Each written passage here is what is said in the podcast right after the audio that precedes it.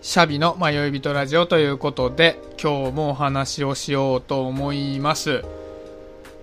大晦日ですね。今年最後の放送になるんですけど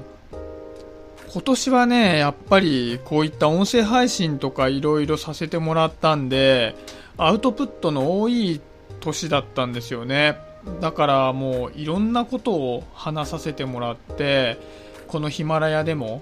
今回177回目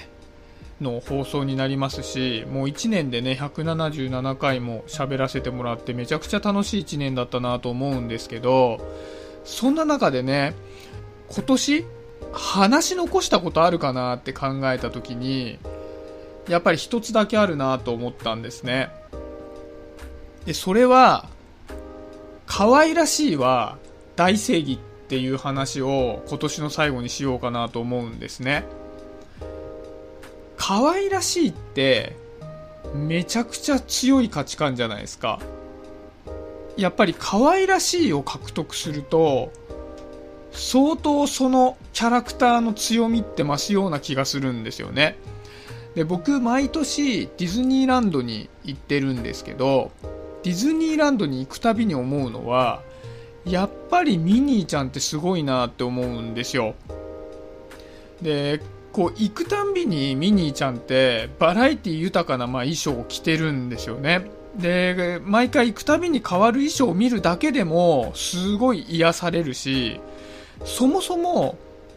他のキャラクターに比べても衣装が圧倒的に凝ってるんですよね。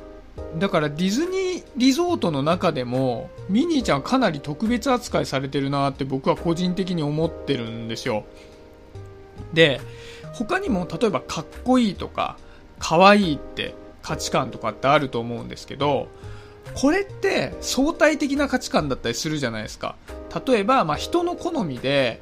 僕はこの人をかっこいいと思うなって言っても他の人はいやーそれいまいちだよ。誰々さんの方がかっこいいよとかってなるじゃないですか。でこれ可愛いも一緒だと思うんですけど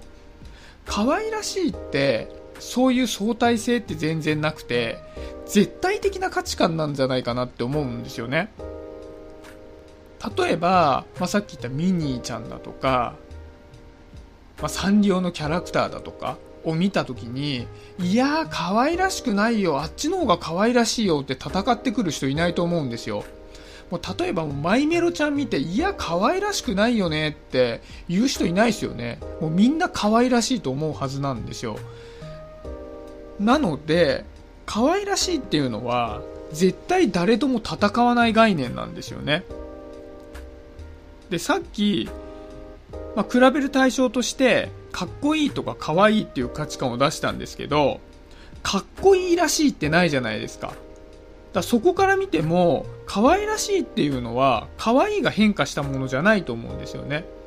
かっこいいと可愛いとは全く別の概念として可愛らしいっていうのはあるはずなんですよ。でやっぱり人って意見が分かれるんで相対的な価値観っていうのはどこか戦わざるを得ない宿命にあると思うんですよね。もうそれはもう小難しい話をするともう政治思想みたいなことだと絶対折り合いがつかなかったりするじゃないですか、まあ、いわゆる保守とリベラルみたいになってくるとどっかで手打ちみたいなものは絶対なくていつまでもそこで言い争いをしてるわけじゃないですか。だからやっぱりこういう絶対的な価値観っていうのを獲得しているものっていうのは相当強いわけですよね。でそういった意味で可愛らしいっていうのはめちゃくちゃ強い概念だなっていうふうに思うんですよ。やっぱり対立概念のないものを作るっていうのはこれからの社会で本当に大事だと思うんですよね。人って弱い生き物だから何かと小さな差とかで争ってしまったりするのでそこにコンテンツでもいいですしキャラクターでもいいですし何でもいいんですけど可愛らしいみたいな絶対的な概念があるとそこであみんなそうだよねって言って一致点が見いだせるような気がするのでこれからの時代はねぜひ可愛らしいものに溢れてほしいななんていうことを思ったのでね今日、えー、大晦日に最後こういうことを話してみようかと思いました。はい。今日はそんなところで終わりにしようかなと思います。